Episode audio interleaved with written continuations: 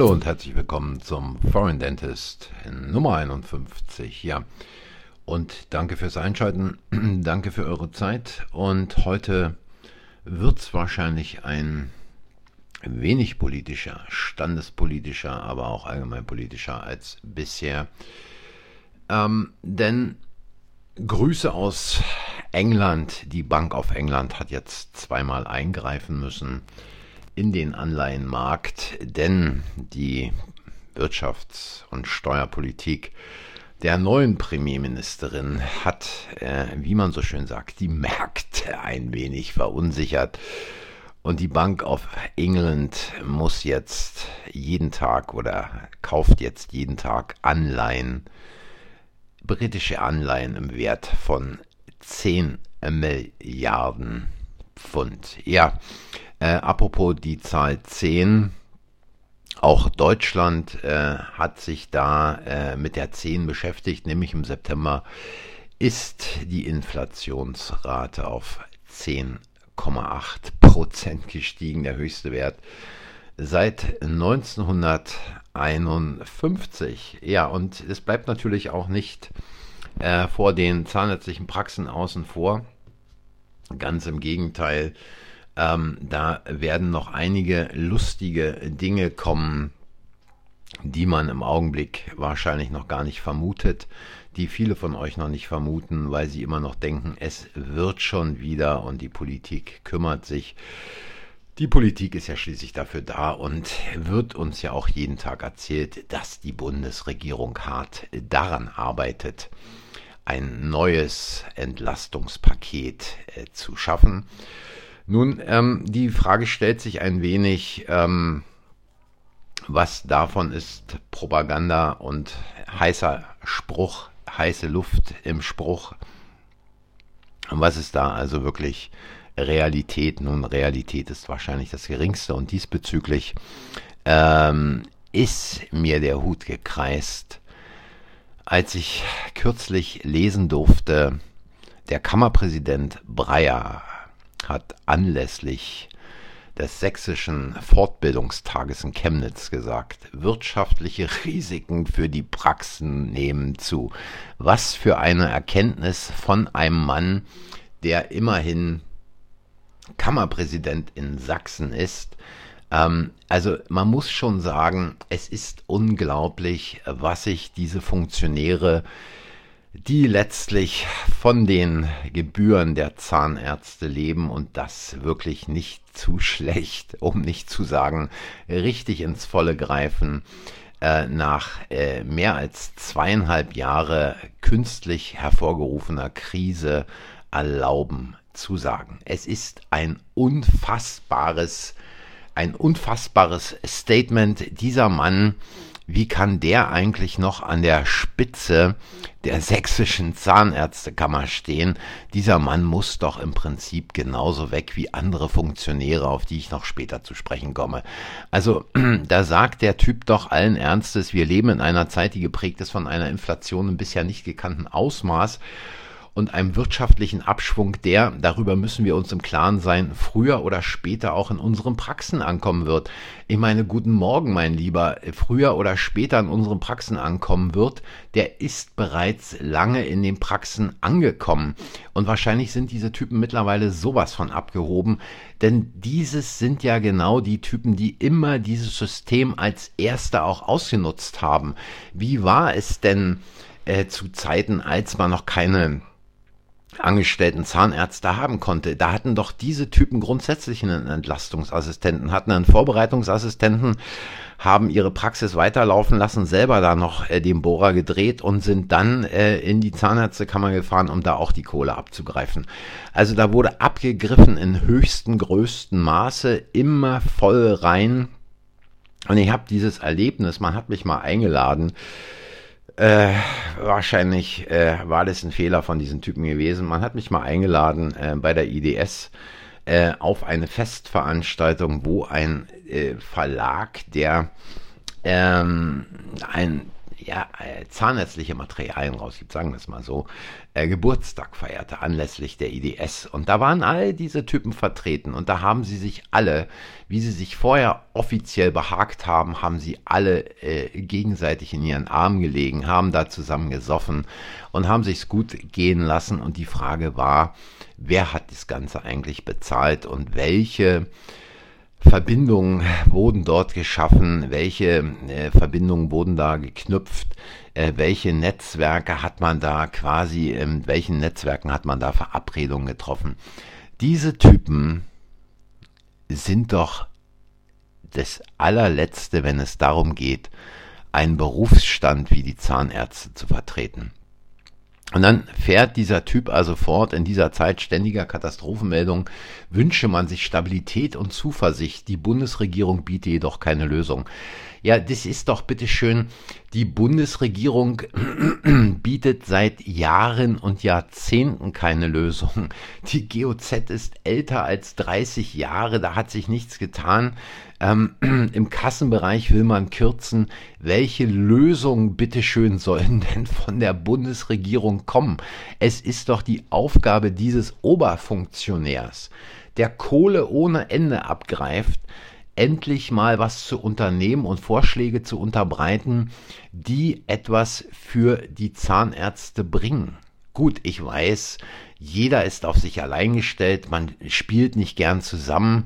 Äh, man hat es am liebsten, äh, wenn man vielleicht noch einen Patienten vom Kollegen abgreifen kann oder wie auch immer. Aber Leute, es wird endlich mal Zeit zusammenzuarbeiten und solche Typen dahin zu schicken, wo sie hingehören. Jedenfalls nicht auf den Posten eines Kammerpräsidenten, auf den Posten, äh, der eigentlich aktiv etwas verändern sollte, der aktiv etwas einbringen sollte. Und ganz ehrlich, wenn der dann weiter sagt, ganz offen verweigere der Bundesgesundheitsminister eine Anpassung der GOZ, ja bitteschön.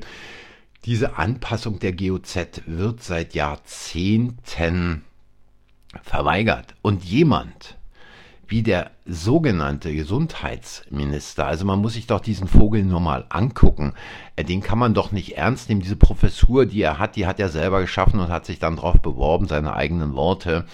Dieser Typ, ähm, der äh, plötzlich wegnickt, äh, äh, Sekundenschlaf verfällt, der ja keine ja, ich möchte sagen, der ja keinen einzigen geraden Satz aussprechen kann. Dieser Mann, der verhindert hat, zusammen mit dem damaligen sogenannten Bundesgesundheitsminister äh, Bankkaufmann, dass Zahnärzte äh, quasi systemrelevant sind. Also ist, äh, was, was erwartet man denn da? Man kann doch nicht davon ausgehen, dass die sich auch nur ein Deut um Zahnarztpraxen kümmern. Und angesichts dieser Typen, die ich weiß es nicht bei ihm, aber ich weiß es mal von einem ehemaligen äh, Zahnärztekammerpräsidenten in Hamburg, der mehr in Berlin in der Politik abgehangen hat und damit den ganz, ganz tief im Hintern steckte, kann man doch nicht erwarten, dass die irgendwelche Veränderungen bringen. Also bitteschön, das geht doch überhaupt nicht, ja.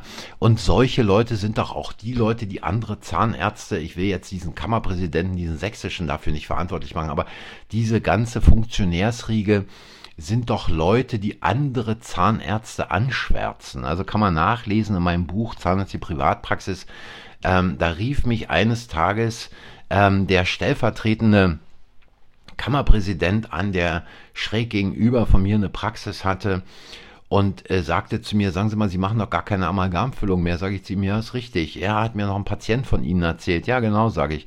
Und daraufhin sagte er mir, das müssen Sie sofort einstellen, Sie müssen wieder Amalgamfüllung machen, Sie dürfen keine Inlays machen.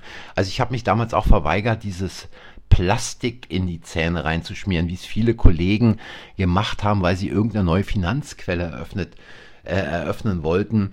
Die einzige Quelle, die sie eröffnet haben, war die Quelle zu endlosen Wurzelkanalbehandlungen mit einem Plastikfüllmaterial, was für die Frontzähne gedacht war und was kräftig unter Patientenzuzahlung in den 90er Jahren dann in die Seitenzähne kam. Also dieser Typ rief bei mir an und sagte, wenn Sie damit nicht aufhören, dann kriegen Sie eine Anzeige bei der KZV. Sage ich zu ihm, machen Sie doch. Ähm, Und letztlich ist es dann so ausgegangen, dass ich die KZV vor Sozialgericht gezerrt habe und die ihren Prozess verloren haben. Kann man nachlesen in diesem Buch. Ähm, aber das sind die Leute, das sind die Leute, die eigene Kollegen anscheißen ähm, und die sich in Wirklichkeit einen Dreck um die Kollegenschaft kümmern, denn die Kohle läuft ja rein. Und dieser Typ redet also jetzt davon, dass es eine Anpassung der GOZ geben sollte. Und vielleicht müssten wir einen Gang zum Bundesverfassungsgericht machen und es wäre ein langer Weg. Entschuldigung. Ähm, die Kollegen draußen brauchen jetzt Lösungen. Und ich meine, die brauchen auch keine Lösung von so einem Kammerpräsidenten, weil der kann keine Lösung präsentieren. Diese Type kann keine Lösung präsentieren. Und letztlich kann man nur Lösungen für sich selber finden. Aber trotzdem ist es witzig, was der da so von sich gibt. Äh, sagt er weiter, unsere Mitarbeiterinnen und Mitarbeiter haben faire Löhne verdient, aber im Gegensatz zu Industrie und Handel können wir Preissteigerungen nicht einfach an unsere Patienten weitergeben. Und jetzt redet er also davon, dass die GOZ erhöht werden muss. Natürlich muss die GOZ erhöht werden, weil sich da nichts getan hat, aber ähm, äh, fordert er jetzt den Ausstieg der Zahnärzte aus dem aus dem Kassensystem hinein ins GOZ-System? Oder was will er uns damit eigentlich sagen? Was will er seinen äh, zahnärztlichen Mitgliedern in Sachsen sagen? Dass äh, die Patienten jetzt dann eben statt, äh, weiß ich nicht, für eine Füllung Betrag X, Betrag X plus X bezahlen oder was auch immer. Ähm, es ist doch völlig unrealistisch. Mit den Praxen, wie sie bisher in, in den vergangenen Jahrzehnten auch auf und ausgebaut wurden, kann es doch nicht mehr funktionieren mittlerweile. Äh, wenn ich eine Praxis habe mit drei, vier, vielleicht mit fünf Zimmern, da arbeiten zwei Behandler, wie soll es denn jetzt noch funktionieren angesichts der gestiegenen Energiepreise, äh, der entsprechend der, der Heizpreise, der Preise, die steigen werden für äh, dentale Verbrauchsmaterialien und so weiter. Es kann doch nicht funktionieren. Und der einzige Weg, der doch da existiert, ist der, dass man seine Praxis drastisch verkleinert und damit auch drastisch die Anzahl der Patienten verkleinert, um einfach mehr Zeit für den Patienten zu haben. Natürlich ist es ein drastischer Schritt, absolut keine Frage. Aber dann dem Patienten auch sagen, wir kümmern uns um dich, wir haben die Zeit und wir bieten Lösungen an, die die nächsten 20, 25 Jahre halten. Natürlich kann man dem Patienten nicht sagen, die Sachen halten 25 Jahre. Das ist natürlich wieder verboten, das geht nicht. Aber was man zumindest äh, machen kann, ist dem Patienten das sichere Gefühl in der Praxis zu geben und dem Patienten wirklich aufzuzeigen mit einem vernünftigen Praxiskonzept, was man anbietet und entwickelt dass der Patient sich selber um seine eigenen Zähne kümmern kann. Nicht mal eben die äh, äh, äh Prophylaxehelferin darüber gehen lassen, mal mit einem äh, äh, Airflow mal kurz und tralala und pipapo. Nein, sondern den Patienten wirklich mit dem entsprechenden Wissen im Hintergrund so beraten, dass er die Dinge, die er in der Praxis erfahren hat, wie man seine Zähne pflegt, wie man wirklich dafür sorgen kann, dass man in den nächsten Jahren und Jahrzehnten als Patient weder Karies noch irgendwelche Parodontalerkrankungen bekommt, dann auch bemerkt, ja, mein Zahnfleisch sieht richtig gut und rosa aus und da ist keine Entzündung und äh, der sich täglich die Zähne kontrolliert und sagt, oh, das ist ja ein kleiner brauner Fleck, vielleicht müsste ich mal hingehen. Ach so, nee, das ist ja hier nur so und so. Also ich habe es erlebt über Jahre und Jahrzehnte, wie man Patienten entsprechend derart aus- und weiterbilden kann, dass sie ein völlig anderes Gefühl für ihre Zähne, für ihre Mundhöhle bekommen, für ihre Mundhygiene bekommen und entsprechend dann auch die Dinge, die entsprechend repariert oder, oder auch rekonstruiert werden müssen, dann entsprechend pflegen. Ja, aber sowas kann von diesen Typen nicht kommen. Die haben irgendwelche Eingebungen, da ist ihnen mal was eingefallen zwischen zwei Glas Rotwein und mehr passiert da nicht. Ja, also ähm, es ist geradezu ein Trauerspiel, wenn man solche Dinge liest und äh, es geht ja noch weiter, das war ja noch nicht alles. Da gibt es doch jetzt äh, eine, eine, eine Versammlung in, wo war das jetzt? Ich glaube in Baden-Württemberg. Da ist also der Kammerpräsident gleichzeitig auch Chef der KZV in Baden-Württemberg geworden. Also eine Personalunion von einerseits soll da jemand die Zahnärzte als Kammerpräsident vertreten und gleichzeitig sitzt er in der KZV. Was will man denn da erwarten? Also da kann doch nichts mehr vorwärts gehen. Dieser Kammerpräsident muss doch im Prinzip grundsätzlich in Opposition zur KZV stehen. Es geht doch gar nicht anders. Weil es sind doch völlig andere Interessen, die Zahnärzte haben, als die, die die KZV hat, die da mit den Krankenkassen zusammenarbeiten muss. Ähm, es ist doch, es ist doch geradezu lächerlich eine Doppelposition und scheinbar gibt es die also auch in Bayern, das wusste ich vorher nicht, äh, da zu vergeben. Und äh, dann wird dieser Typ auch noch gefragt, äh, welche Themen werden Sie denn ab dem Beginn Ihrer ersten Amtszeit besonders in den Blick nehmen? Und ähm, da muss ich sagen, da ist mir also fast quasi das gläserne Auge rausgefallen, da sagt er allen Ernstes, das erste Thema werden sicherlich die Vorbereitungen zu den Vertragsverhandlungen sein. Ja, welche Vertragsverhandlungen? In welcher Art und Weise denn die Vertragsverhandlungen? Mit wem? Was bitteschön willst du denn da erreichen? Was erwartest du denn? Vertragsverhandlungen 0,5 Prozent mehr irgendwo im, im, im Konstbereich, äh, 1 Prozent mehr im äh, Prothetikbereich und gleichzeitig werden dann wieder irgendwelche äh, Zahlungen hinten rausgekürzt was bitteschön soll es denn bringen? Und im zweiten Schritt haut er jetzt raus, im zweiten Schritt werden wir uns mit einer optimierten Beratung und Unterstützung, und da dachte ich schon, oh, für die Praxen beschäftigen, wie die jetzt quasi durch die Zeiten kommen, was wir da machen können. Wir werden entsprechende äh, Leute einladen, die dann auch Konzepte vorstellen und so weiter. Nein, mit einer optimierten Beratung und Unterstützung, Unterstützung der Kolleginnen und Kollegen in den Praxen zum Thema Telematik, Infrastruktur befassen da fällt mir doch nichts mehr ein. Wie kann man sich denn in diesen Zeiten mit dem Thema Telematik Infrastruktur befassen? Doch nur in einer Richtung, nämlich sofort beenden diesen Quatsch. Wie kann es denn sein, dass jemand als Arzt oder als Zahnarzt dem zustimmt, dass Patientendaten weitergegeben werden, wo man letztlich nicht weiß, wo sie landen? Irgendwo in der Industrie für irgendwas. Eine Digitalisierung im Gesundheitssystem. Wofür? Wer hat denn den Vorteil davon? Der Patient? Na, der Patient hat davon keinen Vorteil. Äh, bloß weil irgendwo eine Blutgruppe äh, äh, in irgendeinem Ausweis, in irgendeinem Handy oder sonst irgendwo steht, hat der Patient keinen Vorteil davon. Weil jede Blutgruppe äh, bzw. jede Blutkonserve, die dem Patienten verabreicht wird, wird vorher nochmal getestet. Da verlässt sich niemand, aber auch niemand auf das, was da irgendwo steht. Ja? Und der will sich mit, der Thema, mit dem Thema Telematik-Infrastruktur befassen. Also das muss man sich doch mal überlegen. Äh, in einer Doppelposition Kammerpräsident und KZV-Vorsitzender. Da weiß man doch, da weiß man doch, wessen Lied dieser Typ singt. Das Lied von Lauterbach. Und das Lied vorher, was, was Spahn angestimmt hat. Digitalisierung im Gesundheitssystem. Und ich kann es nicht verstehen, ich kann es wirklich nicht verstehen, dass ihr als Zahnärzte es nicht schafft, ich meine, ich rechne mich auch als Zahnarzt ein, aber nicht mehr als jemand, den es noch irgendwie interessieren würde, wirklich da, äh, weil er innerhalb äh, dieses Systems ist. Ähm, ich habe mich lange, lange Zeit schon vorher aus diesem System verabschiedet. Ähm, euch zusammentut und egal welche unterschiedlichen Meinungen zu irgendwelchen Therapien man hat, kann ja alles sein, ist ja alles kein Thema. Aber gegen diese verkrusteten Strukturen, gegen diese Typen, die letztlich nichts anderes sind als Standhalter der Politik in der Zahnärzteschaft, dagegen was unternehmt und gegen die Gesundheitspolitik dieses sogenannten Gesundheitsministers unternehmt.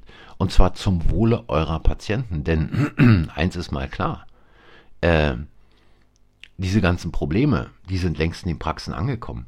Und ich möchte nicht wissen, wie viele Helferinnen mittlerweile unter extremem Druck stehen, weil sie nicht mehr wissen, wie sie irgendwelche Rechnungen bezahlen sollen, sich aber vielleicht noch nicht getraut haben, mal eben Chefe oder Chefin zu fragen. Ja? Und da wird noch etwas auf die Praxen zurollen, was sich im Augenblick noch niemand wirklich vorstellen kann. Und ich glaube auch, dass extrem viele Praxen gerade im, in der mittleren Größe einfach auf der Strecke bleiben werden. weil es nicht mehr zu bezahlen ist, weil es nicht mehr zu erwirtschaften ist, was bezahlt werden muss.